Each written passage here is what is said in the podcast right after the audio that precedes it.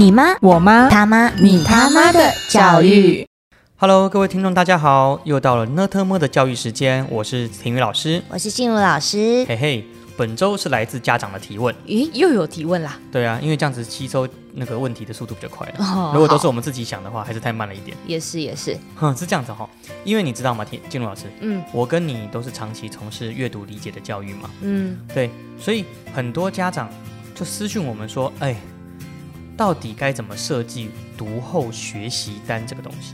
哦，读后心得的这种学习单吗？嗯，也不见得是心得啦，反正学生就是在学校的时候会写很多老师安排的学习单嘛。嗯，也是，对，那有些老师是嗯不知道该怎么样设计学习单，嗯有些是家长不知道该怎么引导孩子写学习单。嗯哼，对，所以整个学习单的这个操作过程中，对设计者也常常焦头烂额。对，对啊，那帮忙孩子或者是陪同孩子一起写的，也常常搞得这个弄到那个挑灯夜战。嗯哼，对，所以就有一些呃听众朋友就想要问这个问题啦。哦，对那我觉得啦，哦，读后学习单简单来说就是这个家长们啊、老师们想要搞清楚到底孩子们有没有读懂，是那设计一个学习单。是是是，那那又不想被称作考试嘛，啊换一个包装那就让你们回去自己，写吧。嗯哼，是不是这样子？啊，就这就很很简单明了，对，所以好听一点叫学习单，单纯一点就是读后功课嘛。嗯，没对，那，为了避免这个写学习单的时候，我我常常会出现弊病啊，就是这不是避免了，就是说写学习单的时候也常常会出现一一些弊病，有什么状况呢？比如说上网查资料、嗯哼，照抄，照抄对，啊然后就跟写作文一样，小孩子写不出来，父母写，啊，父母写，嗯，对，那真的不行的话，就是同学写完之后拍给我借我抄，抄一抄，嗯，抄的时候，改一改，哦改一改，那最后就是乱写一通。我乱写一通对。啊，那既然家长不是抱怨小孩子不读书，嗯哼，那也不是抱怨老师出的书内容有问题，啊哈，那显然就是对学习单本身有问题，哦，对不对？所以我们今天是要针对学习单来讨论喽。哦，对，没错，来了解一下，就是到底怎么样思考学习单，嗯哼，怎么样帮助老师设计学习单，嗯怎么样帮助家长理解学习单，了解？怎么帮助孩子呃完成学习单。嗯哼哇，这个单元真是大补贴，啊，大补帖，对啊每个人都可以得到东西呢。对 那也是稍微做一下功课嘛。那个嗯静茹老师啊，啊哈，那你知道坊间的学习单啊，从国小啊、国中啊到高中，大概有哪些格式内容吗？哎，那多了嘞。哦，多吗？啊，我我说说看啊，嗯，呃，像是读书心得的啦，然后有那种所谓的家具摘录，嗯哼，然后还有那种就是呃，他可能问你里面叙述什么、描写什么或表达什么的内容哦，很常见，很常见。对，然后还有那种读后感这种的。读后感就跟心得差不多嘛。没错，然后他可能可能问细一点，说你的收获是什么啊，这样子，嗯哼，然后或是叫你归纳本书大意，啊，大意大意。对对对，然后有一些比较呃低年级的小朋友，可能他就是请你说画出书中令你印象最深刻的情节、最喜欢的地方，这样子，我觉得这个我我我每次觉得这种这这个这个题目，我真的是要纠结一下，那怎么说？就是画出书中印象最深刻的情节，是。我完全同意啊，是，但是很难，就是怎么会有一本书嗯。有一个印象最深刻的情情节？你想想看，嗯。你现在脑中有一个小有一本小说会有一篇故事，嗯。然后它能够有一个印象最深刻的情节嗯。是什么？我想到的是那个白白雪公主，就是白马王子去亲白雪公主的那一段。嗯我想到的是那个长发公主把头发放下来那一段。嗯你还想到其他的吗？嗯嗯，华盛顿砍倒樱桃树，所以在砍樱桃树的瞬间，哦哈，你随便你如果举一本书来这么，譬如说我今天读了一本书是日本偷袭珍珠港，嗯，那我请请问印象最深刻的情节是什么？我我炸他的那一瞬 间，我没有，我有时候想想看，就是譬如说，或者是举例来说，有些老师很喜欢出《西游记》嘛，嗯，蜘蛛精大战白呃不是白蜘蛛精大战白骨精，不是孙悟空大战白骨精之类就一只猴子跟一只蜘蛛。嗯，有时候再想想看这个事情，我用画的出来，嗯。或者是用写出这个印象最深刻情节，就是不太了解是什么意思。其实我不太了解啊，哦，好好，但是我们不要跟老师为敌啦，我只是思考一下。有啦有啦，他可能有他想要训练的部分吧。哦，好，好，那或是呃，你就是刚刚说的大意嘛，还有像是摘要这一部分的啦，摘要很好。然后有一些可能出的比较细细微一点，例如说你必须分析故事的原因，然后经过啦、结果啦这种分享的说明，哦没错没错。嗯还有像是呃，就是所谓的练习栏，那练习栏可能会出一些像是语文活动啊，哦然后哦里面是相关的延伸，对对对对对，没错，成语啊，是。嗯，明白啊。呃，那个那个想都不想想起来，修辞啦，修辞没错没错了解啊了解，导入一些学习之类的，嗯，跟课本上发生一些关系，没错，要有连接。然后要不就是那种呃，他可能针对某一个情节，然后你就是设身处地，然后你去发挥这样子，哦，就投射啦，对，想象力的考验没错那这一些可能就包含了什么，像是你如果是故事的主角会怎么样啊？然后如果呃你有没有相同类似的经验啊？这种的分享，嗯哼，了解了解，对哦，其实蛮多的嘛，对不对？对啊，其实很多刚刚刚刚刚刚您提到这些，我都觉得哎蛮有共感的。嗯，我还记得说有一个老师还出了一个练习题目，很酷。什么呢？他说你读完这一篇故事之后，嗯，你觉得对你来说产生了什么改变？产生了什么改变呢？嗯哼，我困难了、对啊，孩子写出什么呢？我我我我不知道啦，因为这个题目我我我我没有搞清楚啊。嗯举例为说，我读完白雪公主的故事，嗯，假设我们小孩子写白雪公主的对，这篇故事里面出现一个题目叫做“你觉得读完白雪公主之后，对你来说有什么改变？以后陌生人给我的苹果不要吃不，要吃。这个这可是这是读者要给我们的吗？哎呀，对不对？或者是说很丑的老太婆卖的很漂亮的苹果。肯定有毒，所以要去市东市，我对不讲出来了。你要去传统市场，你要去传统市场买水果的时候，只要看到卖水果的阿伯，嗯，小孩子就说他的水果有毒，为什么？因为一长得不好看的哎，不要人卖的这样子哦。水果可能就有毒，你懂吗？就是因为阅读而带来改变。我常会想说，一本书只读一本，真的就能够带来立刻的改变。这个小孩子要么就天才，嗯要么就这个老师出题目的时候不知道在想什么，对不对？对，对对对。然后这个这个题目我就好难写哦，这好难写啊。，还有吗是？啊。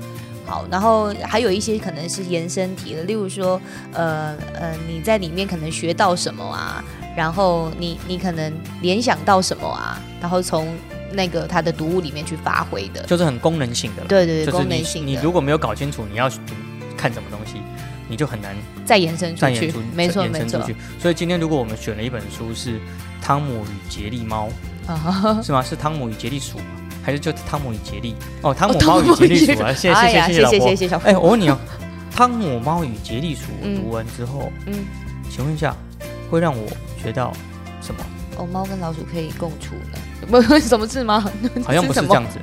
你没听过一个故事吗？就是有一个故事这样说的，就是杰利杰杰汤姆猫后来就老死了，嗯老死之后主人就养只新猫，对，新猫就把杰利鼠吃掉了嗯。对，然后杰利鼠在被咬最后一口的时候，杰利鼠心想：汤姆真是一只好猫。原来他那么多年抓着我不吃我，只为了保护我。你认真吗？这是什么东西这是一？个寓言故事，哦这个这网络上网友传的。这个学到的故事是：嗯，你的敌人未必是你的敌人，他可能是你的朋友。哦这是斯德哥尔摩症候群吧？这应该不是故事本意吧？就是很奇怪，就跟呃像像那个灰太那什么翡翠森林狼与羊，他不吃狼羊是因为狼吃饱了，不是因为他不吃羊，嗯，好吗？这种我就觉我就觉得这种训练题也是很有问题了，是啊，对不对哈？看完东西一定要学到什么吗？我觉得我们在设计读，这是我们待会待会可以好好讨论的。嗯这种课后学习单，有些学习单的导向性是很强的，嗯，对，那它很容易因为学习单的设计，反而影响了我们孩子思考文章。嗯，它不是帮助我们孩子，而是影响我们孩子。举例来说，嗯看完《水浒传》，孩子学到我要做江洋大盗。嗯哼，嗯哼，你嗯哼哎、看完《水浒传》，孩子说他要去江做江洋大盗。哦哦，我我我我，好，那那当然本意不是这样子喽，对吗？对啊或者看完《三国演义》之后，好不知道不知道《三国演义》可以学到什么，对不对？就是很奇怪。或者看完看完看完《西游记》之后，嗯小孩子说他决定要去西方取经，我是不知道了哈，可能很中间很多很复杂寓意啊，搞不清楚嗯。得得到看，就是所以就觉得说要看完之后要学学到东西，嗯我觉得很困，有点有点太困难了。OK，好，再来，我觉得有一个 part 嗯在学习单的阶，在那个国小、国中、高中的学习单里面特别有兴趣。哦是什么呢？他说读完这篇故事之后，让你联想起什么？联想起什么？我觉得这个题嗯目太 open。哦对对对，什么都可以吗？对都什么都没有错。对我读完《水浒传》之后，呃，读我读完《西游记》之后，嗯我想吃伊比利猪排。哦，你也不能说不行吧，因为猪猪八戒看到猪八戒想天蓬大元帅走来走去，对不对？哦或者是我看完《水浒传》之后，我突然好想打架，哦，对不对？你看到看完一篇文章之后，看完看完一段故事之后，你联想起什么？我觉得嗯刚刚的太有指向性的学习单的设计也很怪，对太完全无边无际的学习单设计也很怪，对，都没办法好好的帮助我们孩子。没错我，觉得这个都是我们待会要讨论的问题啦。是啊是对啊啊。那你觉得？上面这一些学习单项目有可能有进一步讨论的空间吗？金老师，你觉得？嗯，我觉得像刚刚老师你有提到的，就是我们现在的学习单比较不好的地方就是不是不好了，就是改啊优化好优化。可以优化的地方就是有时候就是一个题目，然后就是有标准答案的这种，然后要不就是那种所谓的无边无际的，那你写什么其实都可以对。那像这样子的话，我觉得这样的设计是比较不符合，就是孩子能够呃呃一步一步一步学习的这个过程啦。因为他你你也不能说他错，可是你其实呃在设计者来讲的话，他有他想要设计或是他想要对方达到的一个目标，可是他没有办法透过题目把它呈现出来，那就很可惜。所以，我可不可以换一种角度来讲？嗯，就是说，呃，针对一本书的学习单设计，嗯，老师本身就扮演非常重要的滤镜的角色，是，等于老师设计学习单的这个设计的内容，嗯，设计的这个架构，对，就已经引导了孩子该怎么样认识这本书。多数是这样，没错。也。就是说，我能够从学习单回推编这个学习单的老师，嗯。如果编出来的学习单嗯，内容或架构性不是非常好，对，说不定这个老师可能本身也不太会阅读。我可不可以这样理解？可以这样理解，是喽，是是喽。是的，那如果边学习单的这个部分它是很弱的，嗯，那他又怎么可能帮助我们孩子很好的引导？对其实是可以回，我觉得是可以回推的，嗯，我觉得是可以回推的。没错所以错，下一步，你看哦，引导学习单是一个观念，对但是比学习单更重要、更前前端的嗯前置作业，嗯，其实也是学习单最困难的部分，是哪一部分呢？就是到底能不能够挑出适合学习的读物。哦，这个真的很难哎。嗯，尤其是那些经典名著。没错没错我，们在每年每年寒假跟暑假，甚至是很多学校学习中的那些晨读十分钟啦，嗯，或者是那些、嗯、寒假的书单啦、对，暑假的书单啦、嗯阅读计划的书单啦，嗯，那些所谓的经典名著，是，它有些真的适合拿来用一张学习单就干掉的吗？对不对？真的很难啦，我必须这样说我说，。我嗯我也觉得真的很就是 how can how it can possible 不可能嗯发生的事情嘛，嗯，对不对？学习单的拟定哦，嗯我觉得大概有考研有四个。哪四个点呢？我觉得第一个呢是老师自己本身到底有没有彻头彻尾看完这本书？哦，这个哦我们不敢问。你问嘛，你问嘛，你挑你会问。好好好，第二点，我觉得本老师本身的思考究竟有没有模式跟架构性？哦，这个就像我刚刚说的那个，大多数我其实觉得都不是很清楚。老师自己不是很清楚，对不对？嗯，然后呈现出来的样子，然后让小朋友就更不清楚了，所以他有也在猜测老师想要什么，嗯然后也不敢讲自己想要讲的话，所以到最后他可能就去问爸爸妈妈。那爸爸妈妈也很为难嘛。对，老师如果题目写的不清不楚或无边无际，嗯，你也很难训练孩子。但是所有所以家长跟孩子就只能望文生义。我就曾经就是呃有听家长讨论过啊，就是学习单不知道怎么写，就所有的那个班级的呃家长群组就开始讨论要怎么帮孩子写那一份学习单，因为没有人看得懂老师在问，什么。对可是我们又必须尊重老师的威权性。没错，好，第二个是老师本身的思考究竟有没有模式跟架构性？嗯第三个是老师有没有透过学习单或者是学习单的说明，嗯。呈现出学习单设设计的时候嗯。他的训练意图，嗯，就是这个学习单到底要帮孩子完成什么？嗯。它不是一个很漂亮的类似什么一零八课纲这种很大的、很抽象的观念，而是一个很聚焦、很具体的训练的的的一个能力的指标嘛，嗯。对不对？嗯，我觉得好重要。嗯，没错没错。我觉得第四个是那老师想要学生回馈的预期设计，嗯就是你在边设计边设计这个学习单的时候，你大概就要知道学生可能回答出来的轮廓会是什么样子。嗯，反应啊，先预设，我遇到很多嗯老师，他自己的学习单自己都写不好，自己就写不好。是真的，他设计出来学习单他就这样这样这样这样写啊。我说那你写写看，我给你一样的时间，嗯他不写超时就算了，嗯，写出来之后他再自己看自己。我说这就是你自己想要表达的吗？他说好像有点不一样。对。我说你自己写的题目学习单，你自己挑的读本，你自己写的答案，结果嗯你写出来都不见得是你完整真正想要的。是那那你怎么可能期望小三、小五、小六、嗯国中七八九、高中十、十一、十二能够回答出一个有意义的答案？没错没错，那就是大家在浪费是彼此生命。对对对对对，对，我觉得老师自己应该跳下去先写。嗯这种东西不止发生在学习单，嗯我觉得连作文题目也是这样子，都应该去思考。老师你自己先写一篇，是如果你这个题目写完，你觉得你写的内容很掷地有声，嗯呃，文情并茂，啊感人肺腑，自行自信，哦而且你能够在时间之内写完，错字又没有很多，又有嗯排比句型，嗯又有成语，又有名言佳句，修辞一百分。如果你能够在同样时间写出这样子，那我就相信，嗯，没错，学生应该要照着做。那如果没有的话，这种学习但出来，其实是很伤学生的阅读欲望的。对，我觉得这个好，就是这，我觉得重点真的说到了、欸就是做完这些事之后，学生就不想阅读了，因为他觉得就是搞这个功课这一部分就已经难的要命了。应该应该有另外一种说法，就是越做学习单嗯越讨厌阅读。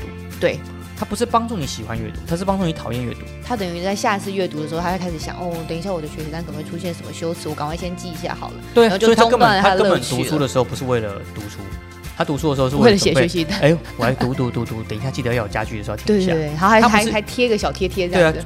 就怕不是家具，嗯，所以下面就连那那一句，呃，如来佛祖纳命来，然后就是把这句当家具，那命来吗？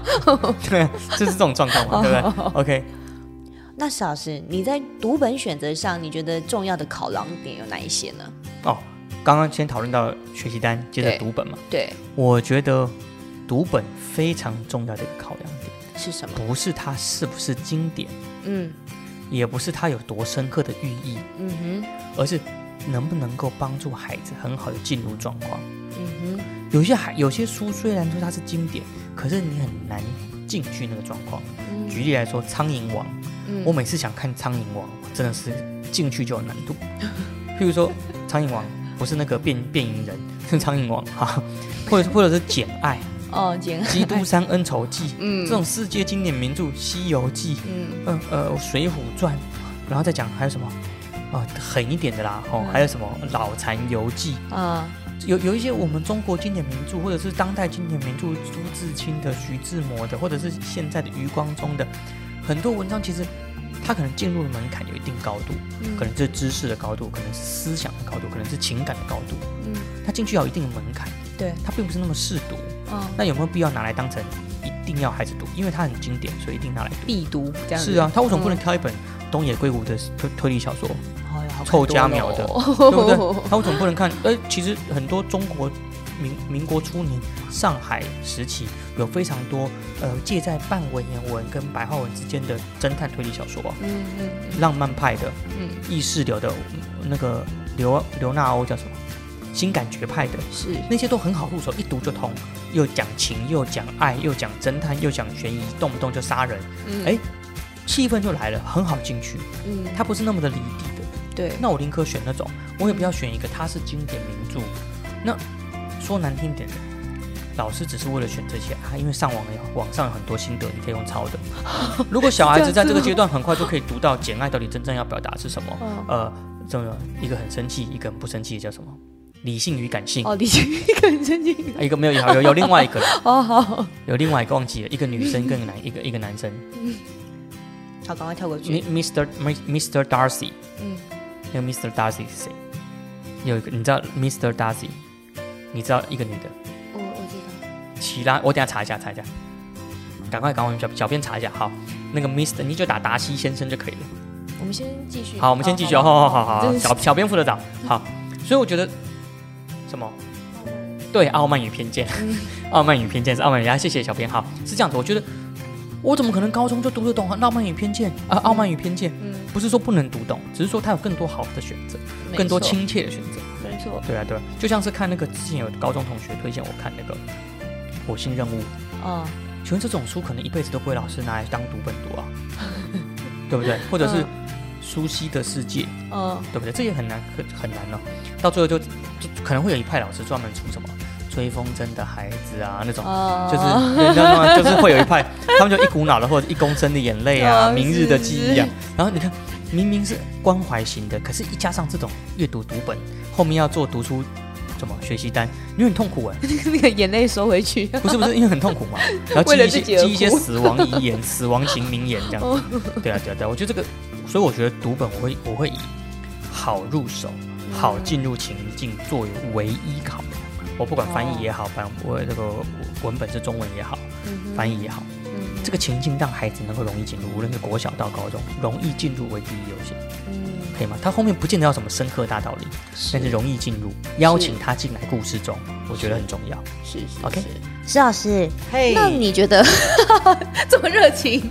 好，那个学习单的引导重点啊，跟读本之间的互动关系应该是怎么样是比较恰当的呢？啊，进入一下状况哦。嗯刚刚是不是说读本挑的时候很不容易，就是要老师就必须经过巧思嘛，对，对吧？就是读本不能挑的太复杂、是，太难操作，对，然后要有容易进入的情境，对回溯一下，好，嗯。那我觉得学习单的引导重点跟读本的互动关系讲的好听，嗯。学习单不是结果，嗯哼，学习单是前置作业，前置作业。是我们一般而言。学习单是不是看完书之后才照写啊？照着学习单填？对，换言之，是不是就是有一种状况叫做我看了呃内容，然后我来操作内容？呃，那、嗯对不起，我看了内容来操作学习单。对，所以等我看完之后，我看到学习单，我再根据学习单设定的目标再回去找，嗯哼，没错吧？对，对不对？这就有点像是什么？有点像是我读完的一本小说，回去操作学习单的时候，我根据学习单的那的的设定的题目，再回去找的过程中，我就重复的学习，嗯重复的挖掘，嗯，本意是这样子，对不对？对，对，但是其实学习单有个很重要的工作是教我们怎么看，嗯对不对？嗯，那如果我第一次看的时候是漫无目的看，因为这份学习单设计的很好，而让我有机会能够在看第二次的时候，就用比较有目的性的方式来看。嗯那我为什么我为什么不把学习单当成一开始我就知道我怎么看，然后我再去看？嗯，等于有一个指引方向，让他去去阅读。对，嗯好了，哼那问题来了，我们回到刚刚的第一页哈，刚刚第一页是不是有一个老师出了一个题目叫做“哎都读书心得，书本大意”，嗯对不对？就是我们我们刚刚进入老师有提到书本大意。嗯如果我现在已经知道哦，待会这个学习单里面会有一题叫做书本大意，嗯所以我现在回去看书的时候，我就知道我在看书的时候，我要抓书本大意。嗯，这样到这边可以理解吧？可以理解。原本我是读完之后再看要写书本大意，我再回去找书本大意。嗯现在是我是先知道要找书本大意，我再去看书，然后再写书本大意，到这边都没问题，对不对？没问题。没问题。好，问题来了，嗯请问唐三藏去取西经，嗯哼，《西游记》这本书书本大意是什么？你真的要我写三百字，我真是写不出来；你要我写五百字，我也写不出来；你要我写一千字，我也写不出来；你要我写五千字，我可能勉强写得出来。嗯你了解吗？所以我们这样子回推就可以知道，如果学习单是小说，是我们阅读的前置作业，嗯我们这个学习单的设计真的能够帮我们孩子，这就是更进好的入书本对更好理解吗？嗯因为很粗糙嘛。请问一下，《西游记》的大意是什么？呃，就是四只动物加一个人，三只动物还是四只动物？三只动物加一个人呃，去西边取经，句号。不行，结束。你写太少了。他们中间有去打白骨精，有去打蜘蛛精，然后还被碰到很多小国、很多国家，然后到最后到西游记取经，这是他书本大意吗？这真的是大意吗？还是只是故事情节？嗯中间孙悟空的个性、嗯猪八戒的个性、沙悟净的个性，这些难道没有透露出背后的大意吗？每个人物的角色设定，他们背后没有他们的寓意吗？嗯唐三藏跟这些都徒儿们的互动，难道没有寓意吗？那这些到底算大意还是小意嘞？还是中意嘞？可是你就很简单说，请写大意，那就嗯大概的意思就是一个人跟三个不是妖怪 要去西边西边取经，哦这就是大意嘛。可是这真的是大意吗？真的是吴承恩的大意吗？哦你敢你敢说是吗？那些老师敢说是吗？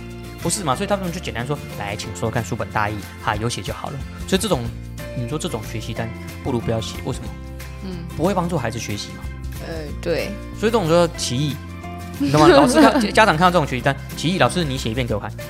如果你写你自己你看到这本书，你写这个大意，我觉得嗯，这真的是大意。来，那我的孩子照着抄，不，我的孩子照着写，嗯对不对？最恐怖的是什么？最恐怖的老师挑了一本书，嗯，然后发现博客来有卖，然后博客来的那个网网页往下刷一刷，嗯，有简介，小宝贴上抄这个，哦哦，但是那个简介真的是简介吗？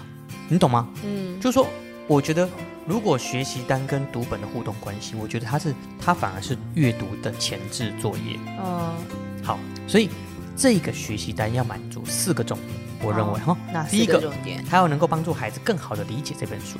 嗯。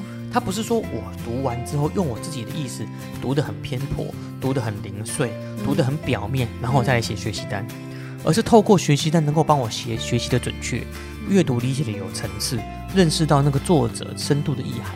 对，我因为有这个 sense，所以我读得好，嗯而不是我读完之后，我干嘛浪费？是我自己先读一遍，然后再去写学习单。哦学习单捞老师的好没有效率哦，对对，老师的、嗯老师的操作内容又不见得能够帮到帮助到我。嗯，我等于真的是浪费一次读的时间，浪费一次写学习单的时间，然后分数又写的不好，家长又不高兴，然后老师又觉得我乱写，自己又不喜欢，对自己又不喜欢，对不对？嗯好，所以第一个要看学习单是学习的呃阅读的前置作业，嗯帮助同学们更好的理解。嗯，第二个，学习单要能够帮助孩子读出精华，读出精髓，嗯。对不对？对，好，第三个，学习单要能够帮助孩子建立学习的方法，嗯哼，对不对？对，对，好，第四个，学学习单要能够增加同学们的知识广度，嗯哼，扩展出去，对啊，不然我读、嗯。还是西游，我读《西游记》，哦，火焰山、及今日、甘肃省、昆仑、昆仑山。那么我我我不知道，我不知道我读《西游记》或《水浒传》，它真的有什么知识广度啊？嗯，你说看三只小猪盖房子有什么知识广度？那这样子，《伊索寓言》、安徒生童话都没有知识广度啊，嗯对不对？那如果透过学习单有技巧的去帮我们回推，请问一下，《西游记》在撰写的时候，唐朝的猴子可能有几种种类？不然他为什么选猴子？哦，它是狒狒，是猩猩，是白鼻星，是环环尾狐猴，他怎么会想到有一只猴子可以去当角色呢？哦，难道难道你去中中原长安，结果洛阳唐朝嗯干嘛？有台湾猕猴，对不对？所以我们在看我们在我们在找《西游记》这个角色设定是猴子的时候，我们去想中国有产有猴吗？哦，两岸猿声啼不住，所以应该是猿。嗯那当时唐朝可能是什么猿吧？嗯没有，结果每个小孩子在读的时候，脑中都是浮现台湾猕猴的猕猴的样子。那我觉得，我觉得这样子设计那个读书学习单，是不是就意思就出来了？也有趣多了，对不对？对吧？比如说，嗯，请问一下，当时中原的猪只，请上网搜寻，或者请去寻找资料，相关资料。当时中原的猪只总共有几种类型的猪只？不对啊，唐朝当时跟回教徒是非常紧密的、紧密的文化交流，回教徒就不吃猪的啊，呃，猪在回教是圣兽嘛，嗯那怎么会有一只猪八戒被丑化成这样子嘞？虽然他是天蓬元帅，所以他是不是有文化冲突？他可能有文化冲突，那是不是可以去透过学习单去帮他理解？嗯，所以一份好的学习单是不是就帮你挖掘一些你想象不到的一些趣味点跟深度？没错那，请告诉我为什么？呃，为什么？呃，猪八戒特别好色？哦，不是，是所有男生都好色了，对不对？真的不如不要写嘛，浪费时间啦。对啊，所以更好的理解，嗯多出精华，嗯建立学习方法，增加知识广度。如果一份学习单没有满足这四件事情，那就大家就只是行礼如意，照表操课，不如不要做。是啊是啊，没错。嗯，那小石，你觉得学习单的重点应该有哪一些呢？哦，学习单重点就你就除了刚刚我说的互动关系之外，跟读本的互动关系之外，它自己的设计本身，它应该有哪一些重点我们先讲表面的。啊？对哎，还有表面的，啊，确确实是嘛。我读完了书，我怎么知道孩子读到了没有？嗯，那我也不希望孩子读完就跟没读一样，就出个学习单再耗个他两个小时嘛。耗时为主啊，嘛。废话，把时间吃掉比较重要啊。你说真的有哪个老师很认真看学习单都画了？嗯大部分最后都会看到大家都有一个标准答案，呃，可能对不对？你很难，你很难参与出创意来。嗯，对，那我觉得学习单的设计最可贵，就像我刚刚讲的，是互动。互动，学习单的设计不是为了要单向输出，嗯，孩子写心得，对，孩子去摘要名言佳句，嗯他再怎么摘要名言佳句，他之后也不会用到一模一样的句子。那你摘要名言佳句干什么？那有重点是有一些小说里面可能根本没有名言佳句啊，对对不对？对，对，那他他就是一个故事。你说福福尔摩斯整个侦探小说里面就只有一两句名言佳句，就是有时候华生，华生华生，有时候你只是看见，你不是观察。嗯你再找出第三句、第四句，还真找不出来。那难道福尔摩斯这本小说就是乐色小说吗？当然也不是啊，所以你用家具名言的观念来思考，嗯就会很痛苦啊，没错对，不对？去去逼他找小说中的家具是件很废的事情，很烂的事情。为什么？老师挑得出百分之七十都是翻译小说，嗯，翻译小说百分之七十都是英文翻成中文，法文翻成英文翻成中文，对。德文翻成英文翻成中文，对，对不对？他又不是几手翻译，对不对？如果如果最最差还是俄罗斯翻成英文翻成中文，嗯，然后你再叫他去抄一个翻译家翻译的多次的的的的的名言佳句，嗯哼，那肯定味道会不见嘛，味道会不对嘛。或是说名言家具有时候抽离了那个文本空间之后，它其实就没有那个寓意了。对啊，它就离开离开离开脉络了嘛。对啊，对对啊，啊，所以我觉得抄名言佳句固然是它是名言佳句，但是不是每个名言佳句的情境。哎呀，这样讲怪了啦，但是就嗯实话如此嘛。嗯你希望孩子抄名言佳句的目的，也不是因为希望他体会那个名言佳句，而是说下次你写作文的时候可以以用用哦。哦。对呀、讲直白是这样子啊，所以太功利性、太目的性的读本，真的我觉得、呃、的学习单的设计就是卡卡啦。对，对啊，累积了一堆浪费孩子的墨水，然后来自孩子在写那个手写读学习单的时候，就一直听到有奇怪，一直有一直有人在哭泣，一直有人在叫，谁？救命啊！救命啊！救命啊！救命啊！救命啊！饶了我吧！然后说什么声音？小孩子就在问我啊，说、嗯老师老师，我最近好像幻听，为什么？我每次写学习单的时候，都听到有人在喊救命，不要不要不要！哎呀，原来是我那些铅笔的墨啦！我要被浪费掉了，我要被浪费掉了！不要再浪费我了！写到走火入魔嘞。真的，他就觉得说奇怪，我想写这个啊，不要再讲写了，出来出来啊！就这他就被浪费掉墨水了，哦，可惜。所以学习单的设计要以刺激互动为主，嗯它不是格式的问题，不是美编的问题，也不是形式的问题。如果学习情境设计的好，就算是爸爸妈妈自己也可以随手设计出有趣活泼的学习单，嗯，这个我赞同。对吧？对就像我刚刚讲的《西游记》，我们先去找当时的唐朝中原，嗯是不是真的有很多猴子嘛？猴子种类有多少？嗯，对不对？那你去做一个中唐朝时期的猴子猴子的种类表，那我们就可以说《西游记》的猴子可能属于哪一类，哇，是不是有趣多了？哇，然后再来查？我们这样呢，没有这不要考古，你要讲就沙悟净有人说是河童嘛？那我们来查一下河童。嗯，对，河童最喜欢吃的食物是什么？金老师？蒿子玉。对，烤子玉。你看不知道是烤子玉吧？虽然它是撰写的，奇怪。那我就问你，唐朝有也有河童，可是现在我们都知道河童文化还留着的，是不是？日本，这是日本。好，那我们知道哦，唐朝当时有一个大化革新，他把这个呃，他把这个文化唐朝的时候输入到了日本。嗯那我们来找唐唐河童河童的文化，唐朝的河童文化，日本的河童文化，去比较哦两个河童到底形象怎么不一样嘛？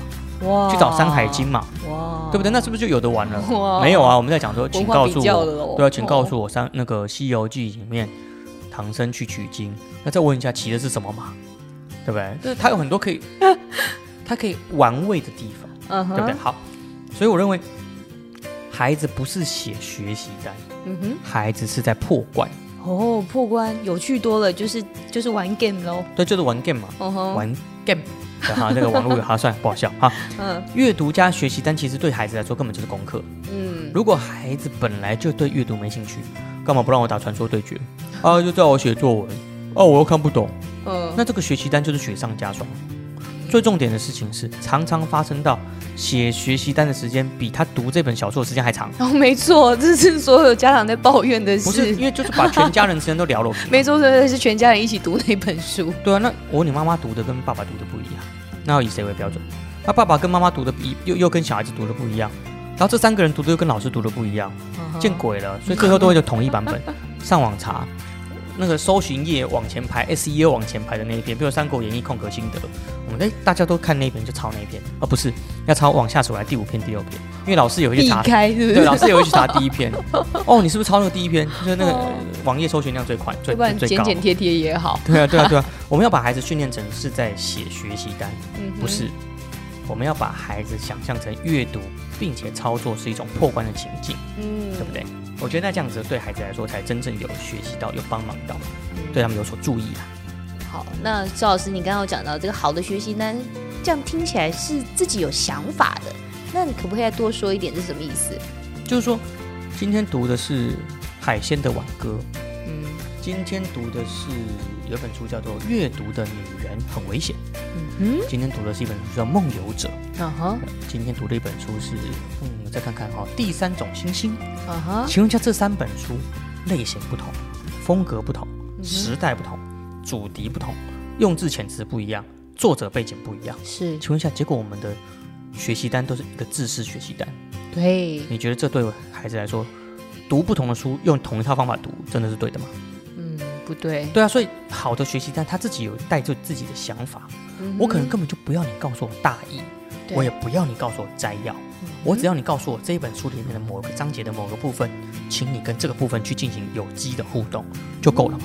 嗯。我怎么每次一定要干整本书，嗯，是吧？好，再加上如果你年纪稍长一点，对，你去问那些当代那些非常著名的那些大佬、业界大佬、商业大佬，不会有一个大佬告诉你说，拿到一本书要从头 K 到尾。他们不鼓励一本书从头 K 到尾，虽然我是啊，但他们不鼓励，为什么？为什么？因为他们就会觉得说，你觉得有趣的读深一点，你觉得没有趣的跳快一点，它不影响你完全吸收，嗯它不影响你掌握重点，因为你在有也是有趣的地方多读一点，不没有趣的地方或者你觉得用不到的地方、不重要的地方你少读一点。而且因人而异嘛。是啊不，重点是嗯它准许你读到没感觉的时候可以放弃，嗯。老师不准，对不对？老师不准，嗯。对啊，所以这本学习这个学习单，知识读法、知识，嗯哼。对于学读读文章、读故事、读书的那个架构啊，讲话。嗯哼，那请问一下，学生读懂读完之后要做的学习单，我看学习单最后的结果，可能大家操作起来也会差不多。对，所以不同的内容就应该有不同相应的训练模式、嗯，思考架构，去帮我们孩子读好、读对、读准。没错，所以好的学习单应该是每一份都长不一样。对，这一点在高中会看得比较明显，只是高中有一些学校出的很可能很跳跃，可能很艰涩，可能很嗯拗口。嗯。那他虽然有自己的想法，可是孩子可能 get 不到，嗯，也会有这种情况，也是。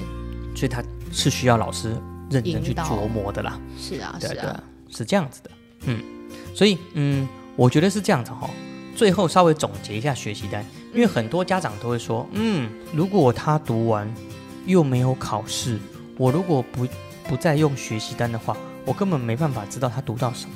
对，也很多老师是基于这个原因才出学习单是训练以训练的目的为主，或者是查核的目的为主。，对查核，不然他在那边读书读了三个小时，我怎么知道还有没有？有读，对不对？对啊，嗯那那事实上我们会觉得说，与其说因为不知道他有没有读而出学习单，嗯不如说我出一个学习单，请他照着学习单的步骤来读书，嗯，那他就有个依规，有个方法。